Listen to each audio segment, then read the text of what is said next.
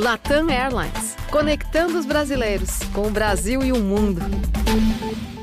Olá pessoal, eu sou Ivan Mizanzuki, este é o Projeto Humanos, histórias reais sobre pessoas reais. Talvez vocês não saibam, mas eu sou professor universitário e a minha vida acadêmica é uma bagunça. Eu me formei em design gráfico em julho de 2007 e em agosto eu já começava o meu mestrado na PUC de São Paulo, no programa de Ciências da Religião. E como diabos eu fui parar lá?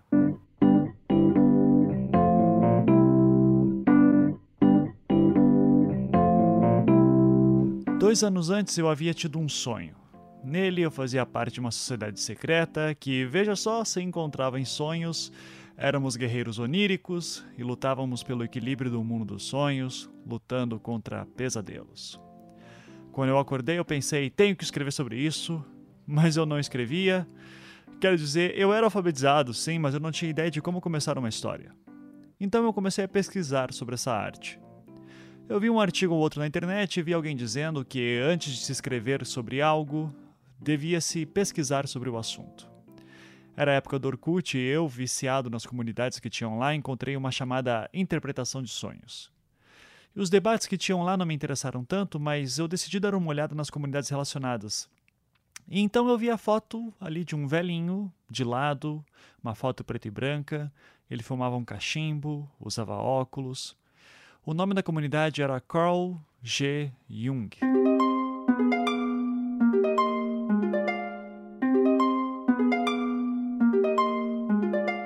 Eu pesquisei sobre ele no Google e descobri que ele tinha sido um psicólogo que faleceu ali pela década de 60, que tinha trabalhado um tempo com Freud e que tinha desenvolvido uma teoria dos sonhos bem curiosa, que envolvia mitologia, histórias de ficção, enfim.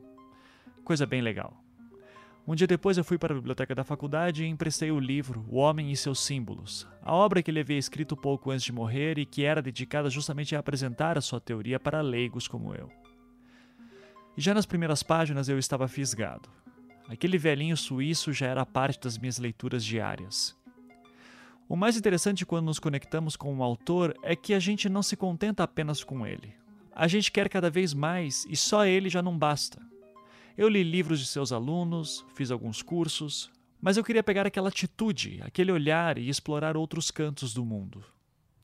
Então eu reli a obra de quadrinhos Sandman, do Neil Gaiman, que fala sobre esse mundo de sonhos. Era algo bem diferente daquele sonho que eu tive, claro, mas pô, era uma referência importante se eu queria escrever algo sobre o assunto. E do Neil Gaiman, eu fui para o Alan Moore, que é outro gênio dos quadrinhos, e eu notei que ambos falavam muito de magia. Então eu fiz o óbvio, decidi ler obras sobre magia. E pesquisei sobre magos que haviam existido de verdade, novamente no bom e velho Orkut, e encontrei um nome que sempre se repetia, um tal de Aleister Crowley. Mr. Crowley!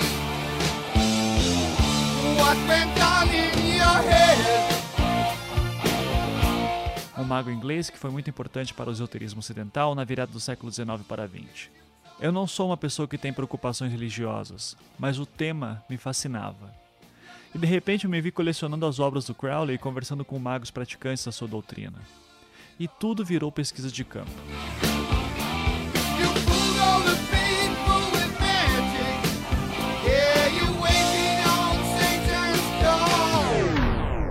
Então a faculdade de design estava no fim e eu queria seguir carreira acadêmica. Me falaram que era importante fazer um mestrado. Eu ia me formar em julho e, coincidência ou não, fiquei sabendo que a PUC de São Paulo estava abrindo seleção para mestrado em vários programas no mesmo período. Eu me formaria e já começaria os estudos novamente. Era perfeito. Mas eu já estava achando o design muito chato e eu estava interessado em mitos, magia, sonhos. Pensei que a psicologia seria um caminho óbvio, mas me informaram que não aceitariam um designer lá. Na filosofia foi pior ainda. Jung não era filósofo para eles e Crowley era um maluco que vestia preto e que ninguém nunca tinha ouvido falar. Contudo, alguma alma caridosa ali do programa de filosofia falou: por que, que você não tenta o programa de ciências da religião?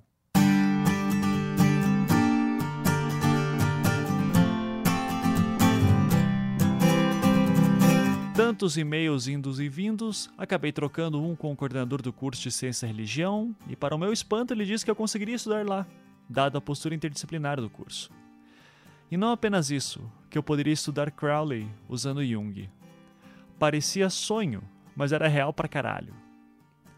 No final, a minha pesquisa foi um pouco diferente do plano original. Sim, tinha Crowley, tinha Jung, mas outros autores vieram brincar comigo.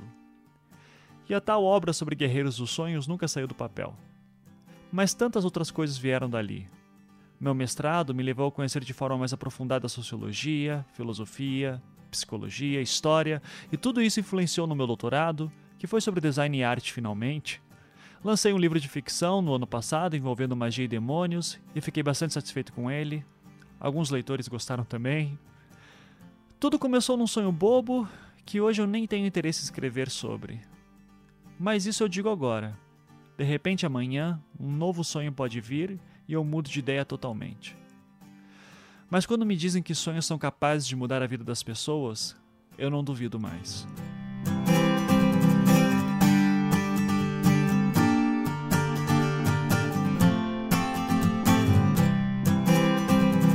Enfim, como vocês já devem estar sabendo, nossa segunda temporada do Projeto Humanos ainda está sendo produzida e enquanto ela não chega, continuamos com nossos programas de crônicas produzidas pelos candidatos a novos colaboradores. Hoje vocês vão conhecer mais três deles. E o tema do episódio de hoje é o acaso. Sim, o acaso, o inesperado, o aleatório. Aqueles pequenos eventos que na hora não damos grande importância, mas depois de alguns anos, quando olhamos para trás, percebemos que mudaram totalmente nossas vidas e levam a grandes debates filosóficos sobre se o destino existe ou não. Nós somos pequenos demais para responder uma pergunta tão grande, mas vamos explorar um pouco dessas possibilidades. Esperamos que gostem.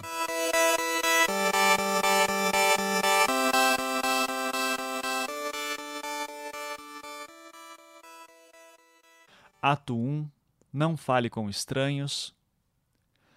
Não é à toa que, em inglês, o termo alien se refere não apenas a seres de outros planetas, mas também a estrangeiros. Quando estamos num país totalmente diferente do nosso, nos sentimos alienígenas vagando por aí sem muita direção, e tudo o que acontece parece ser meio aleatório. E é sobre este sentimento que o Wilton Santana nos fala em sua crônica, totalmente produzida por ele.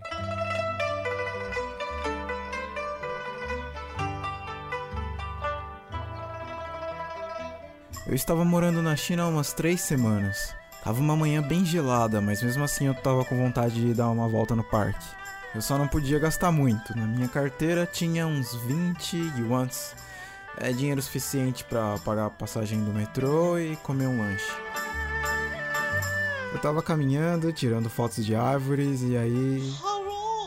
Falou pra mim um chinês com aquele sorrisão na cara. E ele meio que surgiu do nada. Eu tirei o fone de ouvido e a primeira coisa que eu pensei foi: eu não posso comprar nada, não, cara. Só que ele tava com outros dois amigos, um casal. Eles falaram os nomes deles, mas eu sou péssimo com nomes e eu esqueço rapidinho.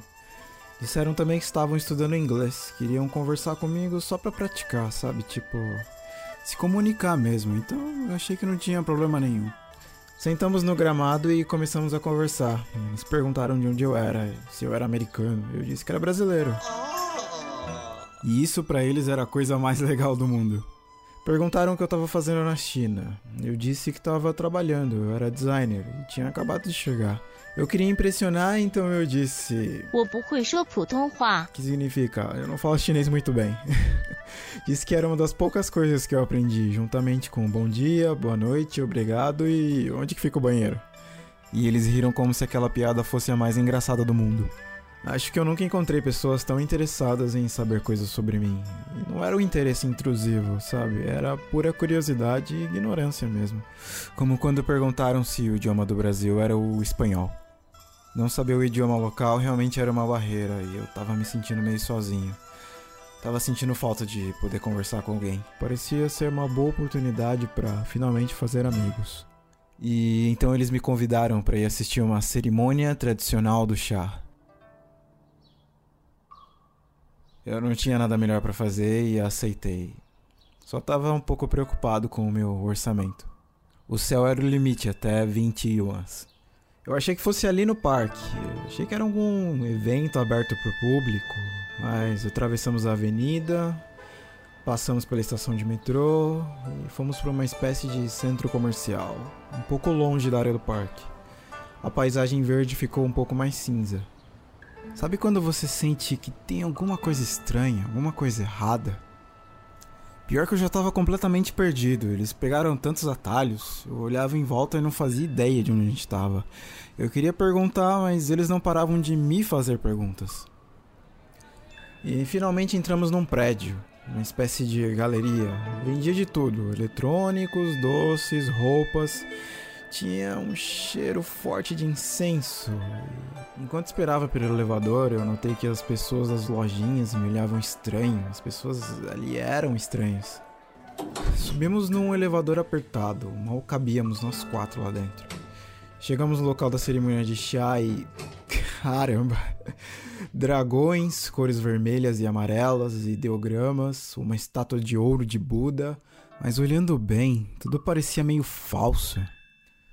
Fomos recepcionados por uma mulher vestida com chonsa, né, um vestido chinês com gola mao e abotoamento diagonal. A gente sentou numa mesa redonda. Em cima da mesa haviam vários saquinhos de tecido com grãos dentro e quatro pratinhos pequenos, pratinhos do tamanho de uma colher de sopa. A moça do Chonsan pegou um menu. Ela mostrou de longe. Eram uns ideogramas miudinhos, sem nenhuma tradução e explicou tudo em mandarim. Eu fiz cara de que entendi tudo, mas não entendi nada. Só conseguia pensar em quanto isso ia me custar. Mas eu fiquei com vergonha de perguntar. Bom, qualquer coisa eu voltava pro apartamento a pé. Só não queria passar vergonha com os meus novos amigos. E então a cerimônia começou. A moça pegava os ingredientes e misturava dentro de um pote como se dançasse com as mãos. Ela colocava água quente e mexia. Jogava o chá pronto em cima da cabeça de um sapo de jade. O chá transbordava, entrava por um furo e caía dentro das taças. Lembra dos pratinhos? Na verdade eram as taças do chá. É, chá sem açúcar para mim é meio estranho. Para te falar a verdade, parecia água quente suja. Mas meus amigos estavam meio entusiasmados. Eles tiravam fotos da apresentação, falavam: "Ó, oh, que legal, você viu isso?" Mas era muito estranho parecia um pouco decorado e ensaiado. Depois de beber umas três taças, minha consciência me mandou pedir para parar. Então eu disse que tinha que ir embora. E dei um sorriso torto, sem graça, tudo errado. Meus amigos ficaram um pouco chateados. Insistiram para que eu continuasse, mas eu insisti em parar. Eles disseram que estava tudo bem e eu vi a expressão de desapontamento nos seus rostos. Pediram a conta e a moça do Chongsan saiu da sala. Meus amigos explicaram que o valor total era por degustação. Cada taça que eu tomei era um valor e cada tipo de chá que eu experimentei era um outro valor. Aí eles falaram que eram estudantes e não tinham muito dinheiro. Pediram que eu pagasse a parte deles. Ela voltou com a nota fiscal e entregou para mim. O valor total era de 360 yuans.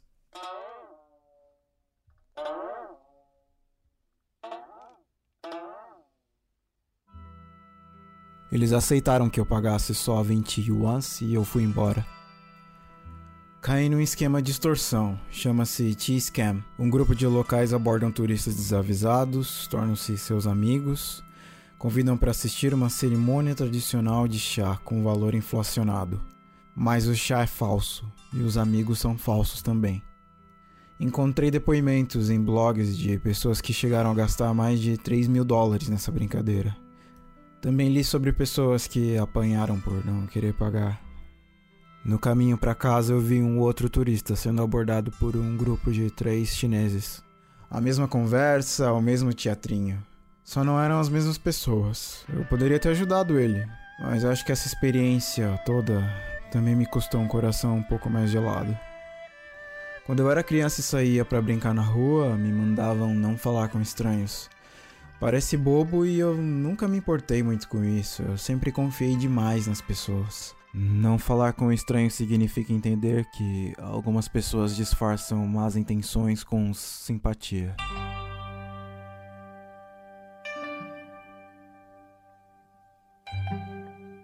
Wilton Santana é motion designer e geek nas horas vagas, formado em comunicação digital, produção audiovisual e já trabalhou desde editor de vídeo para casamentos e festas de aniversário até produtor de vídeos promocionais para empresas do varejo. Em 2014, ele correu atrás de um sonho maluco e mudou-se para o Japão, onde embalou hambúrgueres até conseguir entrar na indústria de games. Ele mora lá até hoje, você pode conferir o seu trabalho no seu canal do Vimeo, que é W Santana, o link está na postagem.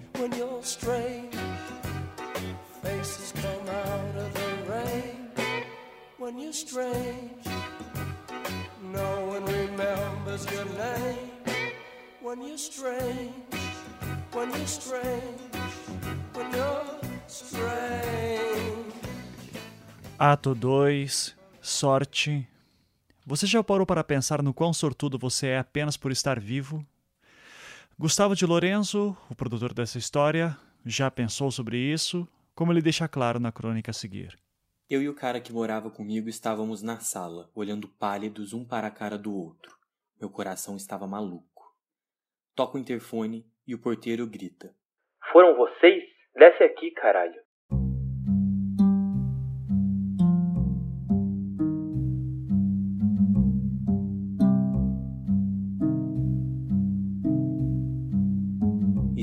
Momentos na nossa vida em que perdemos o controle de tudo o que ocorre ao nosso redor e isso assusta demais. Eu morava no sétimo andar da Rua da Consolação. A Rua da Consolação liga o centro antigo de São Paulo à Avenida Paulista, ou seja, ela liga uma região antiga, mal cuidada e de ruas estreitas para a larga avenida que é o cartão postal gourmet da grande metrópole brasileira. Minha janela dava para a própria Consolação, mais precisamente para um movimentado cruzamento com semáforos que fecham de 30 em 30 segundos, causando buzinas quando fechado e acúmulo de pessoas querendo atravessar quando aberto. Eu acordei de ressaca nesse dia. Era por volta de duas da tarde. Devo ter espreguiçado e ficado puto por não ter uma cortina para impedir a luz de entrar no meu quarto. Fui até a janela e a abri. Era uma janela basculante, daquelas que você empurra para fora e ela sobe. Nesse dia, ela não subiu. A janela caiu no cruzamento onde dezenas de pessoas se acumulam para esperar os carros passarem. Nessa hora, eu senti que não tinha controle.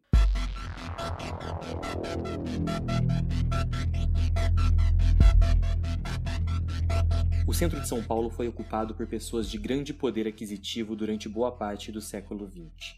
São milhares de prédios com apartamentos amplos, salas enormes, banheiros com hidromassagem e ducha. Hoje, eles têm um aluguel relativamente barato, já que a partir da década de 70 surgiram novos centros financeiros na cidade, sucateando a região central. Por isso, esses apartamentos têm uma infinidade de problemas de infraestrutura. Nesse apartamento da Consolação, por exemplo, caía água no apartamento da vizinha de baixo toda vez que eu tomava banho. Os tacos do piso eram quase todos soltos, e nesse dia, uma janela mal cuidada poderia ter me tornado um assassino.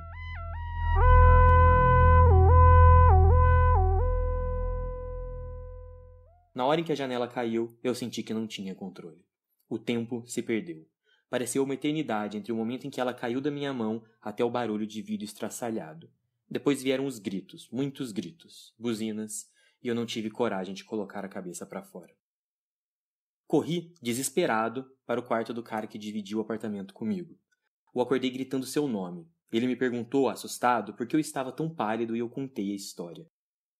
Correu até meu quarto e colocou a cara para fora. Uma multidão apontou para ele que agora também estava assustado e extremamente pálido. Sentamos um de frente para o outro, nos perguntando se eu tinha matado alguém.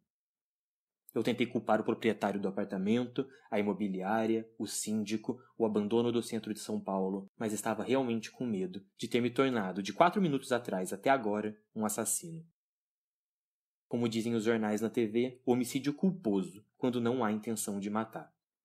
Mas ainda assim, homicídio. Tocou o um interfone e levamos a bronca do porteiro. Chegamos na esquina e nada. Nem a janela estava mais lá. São Paulo é uma cidade viva, ela se cura sozinha. É um organismo complexo de difícil entendimento. Enquanto procurávamos restos da janela, o cara do bar na esquina chegou perto e disse: Foram vocês? Vocês deram sorte, viu? Caiu do lado de uma moça com um bebê no colo. Se cai nela, vocês estão fodidos. Tinha vidro num raio de 100 metros do epicentro da queda. Chegando no apartamento, brindamos o fato de eu não ter me tornado um homicida. É gostoso voltar ao controle. Agradeci a São Paulo por esquecer de mim em menos de 10 minutos.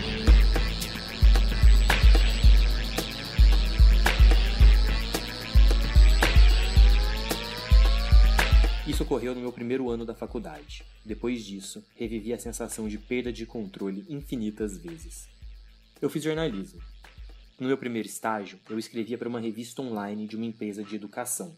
Era um projeto não relacionado à empresa em si. Não falávamos de educação, mas de cultura.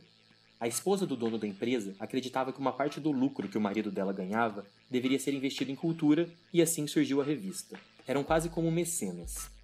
Acontece que esse cara era um babaca e tratava mal todos seus funcionários, e não surpreendentemente, tratava mal a sua esposa. Um dia ela cansou e pediu divórcio. No dia seguinte, ele cancelou essa palhaçada de revista cultural que só fazia ele perder dinheiro. Fui demitido. Um dia antes, havia recebido elogios do meu chefe pelo meu desempenho. Falta de controle.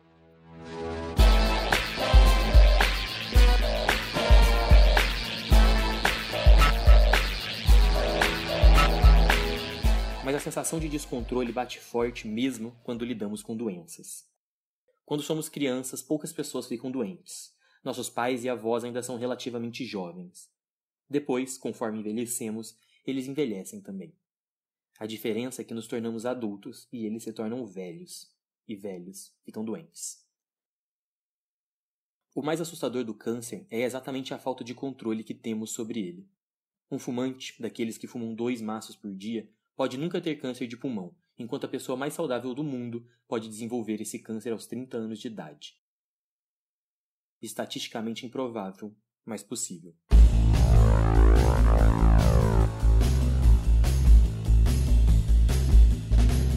O câncer é basicamente um erro na divisão celular. Por algum motivo, a divisão não para e as células ficam se multiplicando sem parar.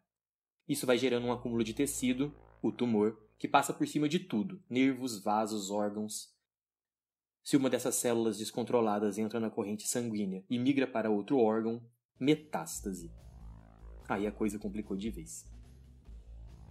A cada segundo, milhões de células no nosso corpo estão em divisão. Os tecidos do nosso organismo se regeneram assim. Se uma dessas divisões falha, câncer. Quando a gente inala fumaça numa tragada de cigarro, o calor que entra no nosso sistema respiratório mata várias células da garganta, da traqueia e do pulmão, e elas precisam se regenerar. Esse é um dos motivos pelo qual o cigarro é um fator de risco para o câncer. Forçamos mais divisões celulares para regenerar essas células perdidas, e isso aumenta as chances de alguma célula nesse processo falhar e a divisão continuar ocorrendo.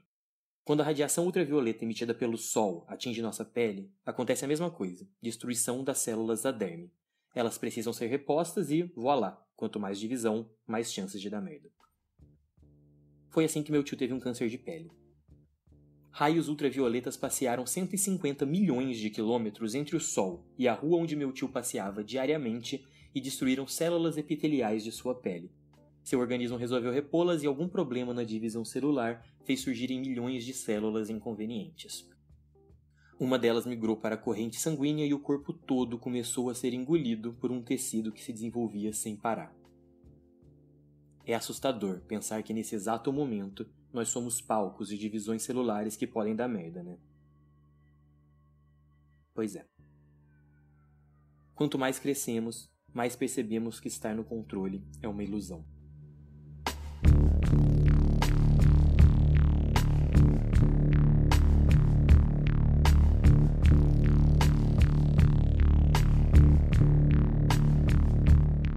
Até a Revolução Industrial, o homem nunca esteve no controle das coisas. Se fazia noite, o homem dormia porque não dava para fazer nada no escuro. Se era inverno, o homem não plantava e usava o estoque das outras estações. Se existia uma montanha, o homem tinha que passar por cima ou não chegar do outro lado. Depois da Revolução Industrial, se a gente quer chegar do outro lado da montanha, a gente explode a montanha. Atravessamos túneis. Perdemos a noção do dia e da noite na internet, ou numa balada, ou lendo um livro. Passamos frio em noites quentes por causa do ar-condicionado. Plantamos no verão ou no inverno. Na verdade, nem plantamos. Compramos enlatados com produtos plantados sabe-se lá onde ou quando. Somos mimados pós-industriais e queremos sempre estar no controle. Antes, eu achava que maturidade era desenvolver controle sobre o que nos cerca. Hoje eu vejo diferente. Maturidade é aceitar que não existe controle. Que tudo é aleatório. Nossa evolução de aminoácidos boiando em água até seres extremamente complexos é pura aleatoriedade. O fato de eu poder estar agora, num fim de semana confortável, gravando essa história não sendo explorado em algum lugar afastado do planeta, é aleatoriedade. Não morrer atingido por uma janela no centro de São Paulo é aleatoriedade. Não ter desenvolvido câncer de pele ou de pulmão é aleatoriedade. E reconhecendo a aleatoriedade, eu passei a ver o mundo de uma forma diferente. Antes, onde eu via conquistas, hoje eu vejo sorte. Somos sortudos e temos orgulho dessa sorte, como se tivéssemos lutado para alcançá-la. Tem um filme do Woody Allen que começa com uma frase: Eu prefiro ter sorte do que ser bom. Quando eu vi pela primeira vez, concordei bastante. Agora, mais velho, eu acho que ser bom é, também, questão de sorte.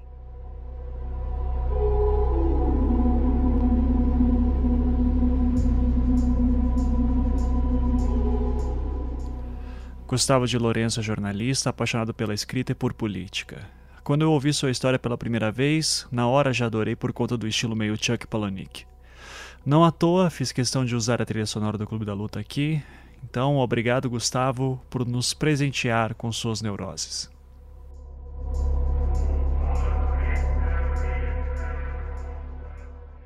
Ato 3 O dito e o não dito. Eu sempre quis saber o que se passa na cabeça de um psicólogo quando ele atende alguém, especialmente em sessões de análise. Afinal, é conhecido que através de conversas eles devem se esforçar muito em tentar fazer os diagnósticos de seus clientes para, em seguida, fazer com que eles cheguem às mesmas conclusões. Nessa crônica, o psicólogo Pablo de Assis nos abre uma pequena janela sobre este enigmático mundo dos médicos da alma. Logo no começo da semana, eu recebo um e-mail de alguém querendo se consultar comigo. Ele não dá muitas informações, mas faz várias perguntas como quanto é que eu cobro, como funciona uma psicoterapia e se eu teria algum tempo já nessa semana para poder vê-lo. Eu respondo que muitos desses detalhes eu prefiro explicar pessoalmente e sugiro marcarmos para quinta-feira às 16 horas e ele concorda. Por questões éticas, não vou contar detalhes do seu caso que possam comprometer sua identidade, caso alguém que o conheça esteja ouvindo esse relato. Mesmo que tenha se passado bastante tempo, ainda precisamos manter o sigilo para a proteção da integridade dos nossos pacientes. E conforme combinado, ao sair com o paciente das 15 horas, ele já estava me esperando do lado de fora do consultório. Nos apresentamos formalmente e pedi que me acompanhasse. Indiquei a poltrona confortável onde meus pacientes costumam sentar, enquanto me direciono para minha poltrona mais simples, bem em frente à dele. Fecho a porta e ele, já sentado, começa a dizer que era a primeira vez que ele procurava um psicólogo que não saberia por onde começar. Olha, não se preocupa, eu respondi com calma. Eu estou aqui para te ajudar. Você pode começar dizendo o que, que te traz aqui. Por que, que você procurou a psicoterapia? Então, ele começa a falar. De cara, ele já explica o motivo de ele procurar ajuda. Ele possui dificuldade de falar com outras pessoas. Ele ele ga, ele gagueja a sua voz. A sua voz some. E ele fica rouco. Ele. Ele se. Ele se esquece das, das palavras. E quando isso acontece, ele muitas vezes não sai de casa, evita contatos sociais.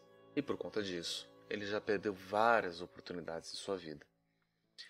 Eu pergunto que tipo de oportunidades ele deixou passar e ele conta, por exemplo, que geralmente consegue marcar entrevistas de empregos, mas que no dia da entrevista acorda sem voz e por isso não vai. Por conta disso, estava desempregado. Sua esposa era quem trabalhava e pagava as contas de casa. Aproveito a deixa e peço para ele me contar sobre a sua família. Esse é um recurso muito utilizado em psicoterapia, quando o paciente se foca bastante no seu problema e não consegue falar sobre outras coisas. Na terapia mesmo, eu não estou procurando saber o que ele sabe sobre o problema, Eu estou tentando encontrar padrões de vida. Seu problema vai ser só mais uma manifestação do seu padrão geral de vida. Se eu posso conhecê-lo como ele é em outros ambientes, posso compreender como ele é também nos ambientes onde seu problema aparece. Ele então começa a falar sobre sua família, diz que está casado há cinco anos e que é muito feliz em seu casamento. Ele diz também que é o caçula e tem três irmãos e uma irmã, a mais velha dos cinco. Também conta que é muito próximo a seu pai. Pergunta sobre sua mãe e ele simplesmente responde: Ela morreu há cinco anos de câncer. Mas nós éramos muito próximos e sempre tivemos uma relação muito boa entre todos lá de casa. Há cinco anos ele era casado Há cinco anos, sua mãe faleceu. Seria só coincidência ou teria algo a mais que aconteceu há cinco anos que pudesse ter a ver com sua dificuldade de falar? Eu aproveito e volto a perguntar sobre o seu problema. Se ele se lembra desde quando ele tem essa dificuldade de falar. Se era na infância ou se era uma coisa recente. Sabe, eu nunca parei para pensar a respeito, diz ele. Mas nem sempre foi assim. Quando eu era criança, eu falava bastante, eu era muito extrovertido. Extrovertido. Esse é um termo que saiu dos consultórios psicológicos e caiu na boca do povo, que fala muita coisa e não diz nada ao mesmo tempo. Esse é um claro exemplo do que um colega meu psicoterapeuta e professor de psicologia chama de termos esotéricos. Ou seja, palavras que se referem a experiências cotidianas ou individuais rotuladas como elementos ou substâncias que não fazem parte da nossa realidade. E nós, psicólogos, estamos cheios deles. E aparentemente os pacientes também. Ele então continua. Mas acho que isso começou quando eu tinha uns 20 ou 22 anos. E o que estava acontecendo na sua vida nessa época? Bom, eu estava na faculdade, ele responde. Mas eu tive que parar porque minha mãe ficou doente e eu parei para cuidar dela. Ela morreu em pouco tempo, mas não voltei a estudar. Por conta da doença dela, eu resolvi apressar o casamento, para que ela pudesse assistir também. Pelo menos deu tempo. Então a minha hipótese parecia estar certa. Com mais uma nova informação, na mesma época que ele começou a ter problemas com a fala, ele enfrentou a doença da mãe, se casou e ainda por cima largou a faculdade. Possivelmente esse problema estaria ligado alguma coisa que aconteceu nessa época, ou com a forma que ele acabou lidando com tudo isso. Eu resolvo ajudar. E um dos elementos que me deixa mais motivado é o fato do seu sintoma ser físico, algo que nós psicoterapeutas chamamos de somatização, mais um daqueles termos esotéricos que a gente usa bastante, mas que basicamente aponta para um sofrimento no corpo que não é causado por uma doença biológica. E quando a somatização acontece, é ao mesmo tempo excitante e assustador para o terapeuta. É excitante porque, em um caso de somatização, podemos ver boa parte da literatura clássica sendo aplicado na prática. Aqueles casos que só limos nos livros e nos estudos dos autores de outrora, agora aparecem materializados na nossa frente. Mas é assustador justamente porque estamos vendo uma manifestação de um quadro clínico que não é fácil de lidar. Esses mesmos estudos nos contam que quando um paciente somatiza, ou seja, quando o seu sintoma torna-se físico, confundível até mesmo com sintoma orgânico, com causa biológica, é porque os recursos simbólicos e mentais foram esgotados e agora é o corpo, como último porta-voz do sujeito, que está falando por ele. Nossa dificuldade está em entender a mensagem dita pelo corpo. E, inicialmente, eu fico animado em poder tratar um caso tão próximo aos casos clássicos, e, ao mesmo tempo, tenho medo de ser algo muito mais complicado do que eu pudesse lidar. O paciente só tem uma preocupação: ele não quer se expor. Desde que ele começou a ter problemas com sua fala, segundo ele mesmo, ele ficou mais introvertido. Pergunto o que isso queria dizer e ele responde: Introvertido? Sabe, eu fiquei tímido, com medo de falar com os outros. Não sei nem porque eu estou falando isso com você. Minha esposa é a única pessoa com quem consigo conversar. Eu digo que uma das ferramentas que temos para terapia é o que chamamos de sigilo profissional, ou seja, tudo que é falado no consultório fica no consultório. Da mesma forma que eu não poderia levar para fora nada do que ele me dissesse, ele não poderia falar nada do que acontecesse lá dentro para ninguém. Isso é importante para que o nosso trabalho não sofra contaminações e para que o progresso que a gente possa ter lá dentro não saia pela porta que ficou entreaberta ao expormos os nossos segredos para outras pessoas. Ele entendeu e concordou, satisfeito. O paciente passa a vir religiosamente toda quinta-feira às 16 horas e conversamos durante uma hora a cada encontro. Toda semana ele aparece e toda semana ele traz questões sobre sua vida. Ele me conta que está desempregado há dois anos, vivendo basicamente a partir do salário da esposa. Ele de vez em quando ajuda na empresa de um dos irmãos, com bicos eventuais, o que complementa a renda e dá condições inclusive de pagar a terapia. E ele sempre me fala sobre sua família. Ele não tem filhos, mas é muito próximo de seus sobrinhos, e muitas vezes, por ele não trabalhar, cuida das crianças. E sempre está junto ao seu pai aposentado, pois toda semana o visita e o ajuda em casa. Mas e a sua mãe? Ela morreu, repetia. Mas eu sempre tive um bom relacionamento com ela. Semana vai, semana vem, as histórias se repetem. Eu falo para ele que, se ele quiser, ele pode trazer também alguns sonhos. Eu falo isso pois, quando o paciente não sabe o que falar, geralmente seus sonhos sabem. Os sonhos podem apresentar outras imagens e metáforas para coisas que ele está vivendo, mas não está percebendo. Quem sabe nos sonhos, eu posso perceber alguma coisa nova, alguma nova informação que ajude a construir seu padrão de vida. E ele traz seus sonhos. E seus sonhos trazem seus relacionamentos com seus familiares, todos eles. Ele traz sonhos com a esposa, traz também sonhos com seu pai, e tem também sonhos com seus irmãos, cunhados e sobrinhos. Mas sua mãe insistia em não aparecer. Comento com ele sobre isso. Olha, eu acho estranho você falar tanto sobre sua família e seus sonhos sempre trazerem elementos sobre sua família, mas por mais que você diga que tem boas memórias de sua mãe, ela quase nunca aparece nas suas narrativas. Mas por que ela deveria aparecer? Ela morreu, não? Eu só tenho boas memórias mesmo. Eu nunca tive problemas com ela e a gente era muito próximo. E sempre quando chego nesse ponto, onde acho que estou avançando na compreensão do problema, eu volto para trás. Caso ele reconheça algum tipo de problema com sua mãe, talvez eu pudesse trabalhar com isso. Nesse momento, sem saber o que fazer, eu converso com outro psicólogo amigo meu sobre o caso, mesmo correndo o risco de quebrar o sigilo profissional. Mas não sabia mais por onde prosseguir. Falo com ele então do segredo que meu paciente me confiou. E ele então confirma minha hipótese, complementando que, se ela morreu antes dele poder falar alguma coisa com ela, antes de revelar algum segredo importante, esse trauma podia ter feito ele ter dificuldade de falar qualquer outra coisa a partir de então. Trauma. Mais uma palavra esotérica que fala muita coisa, mas não explica nada. Como o fato dele não ter falado com sua mãe pode impedi-lo de falar com outras pessoas? Seria isso uma culpa não trabalhada, um desejo reprimido? E, de novo, caímos nas explicações esotéricas. O que pode ter acontecido com ele? Aliás, o que ainda está acontecendo com ele, que vem acontecendo há cinco anos, que o atrapalha até hoje a falar. Semanas tornam-se meses e chegamos a quase um ano de psicoterapia. Pontuo para ele que nesse tempo, por mais que ele contasse todas as vezes que ele teve dificuldade de falar com outras pessoas, durante os nossos encontros semanais, ele raramente gaguejava ou ficava rouco durante a terapia. Um dia, inclusive, ele se atrasou e disse que isso aconteceu porque naquela manhã ele estava sem voz e por conta disso ele achava que não conseguiria falar. Mas ele foi mesmo assim e não teve problemas de fala naquela sessão. Isso só confirma o que já sabíamos. Seu problema de fala era psicológico. Situações diferentes provocavam seus sintomas, as suas somatizações, que iniciaram depois de adulto. Mas o que estaria por trás disso ainda não sabíamos. Eu ainda estava achando que tinha alguma coisa com a relação dele com sua mãe, um prenúncio de um complexo de Édipo mal resolvido.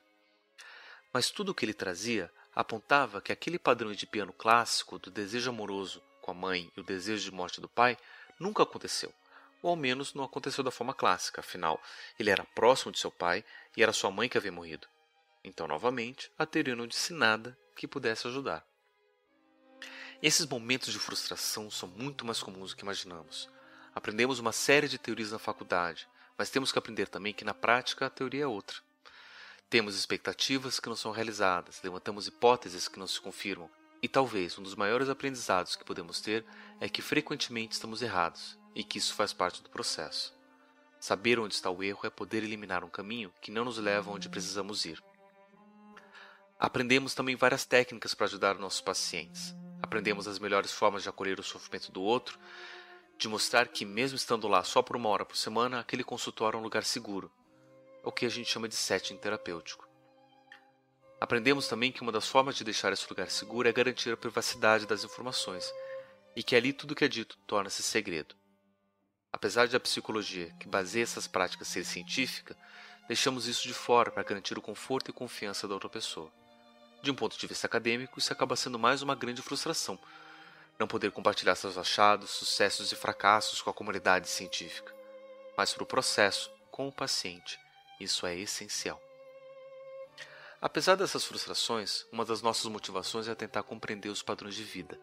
Um dos objetivos da ciência é encontrar padrões, e os psicoterapeutas procuramos esses padrões.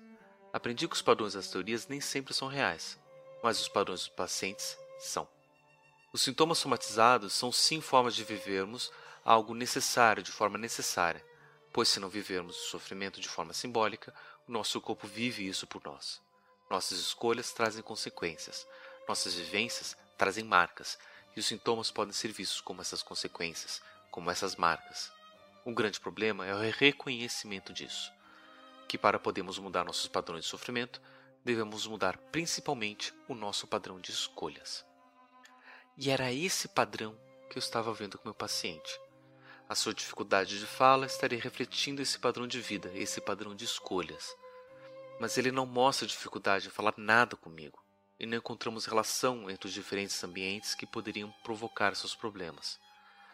Mesmo assim, não conseguia ver outro padrão. Sua família estava presente, menos a sua mãe, que só aparecia como uma memória boa. Mas se eles eram tão próximos, essa imagem não deveria ser algo para além de uma boa memória? E o fato de acontecer a morte da mãe, o casamento, a saída da faculdade e o surgimento da somatização na mesma época seria só coincidência? A minha insistência com esse padrão fez com que o paciente refletisse um pouco mais sobre isso, tentando ver se o padrão fazia sentido, se algo nessa relação toda pudesse ter a ver com seu problema de fala. E um dia, depois de várias reflexões, sonhos e insights que confirmavam que esse de fato seria o caminho, o paciente me pergunta: Por acaso poderia meu problema não ser ligado à minha mãe em si, mas sim ligado a alguma ideia relacionada a ela?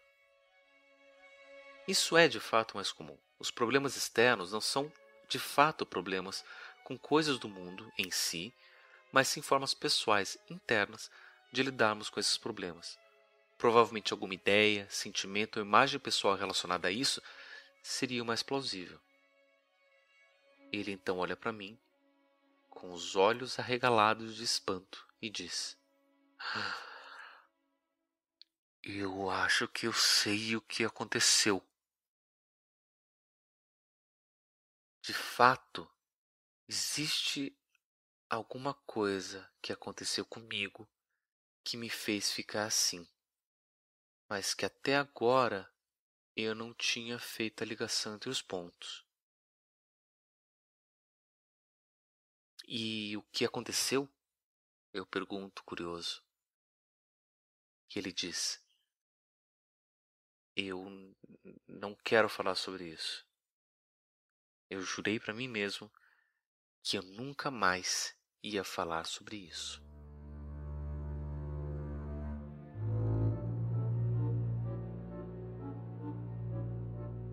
Pablo de Assis é psicólogo e, como vocês devem ter percebido, adora brincar com nossas expectativas. Também adora Jung e tem um milhão de podcasts. O que participa mais regularmente é o Papo Lendário, e você pode conferir ele falando sobre mitos, religiões, psicologia e outras coisas divertidas lá no site mitografias.com.br, onde o Papo Lendário é publicado.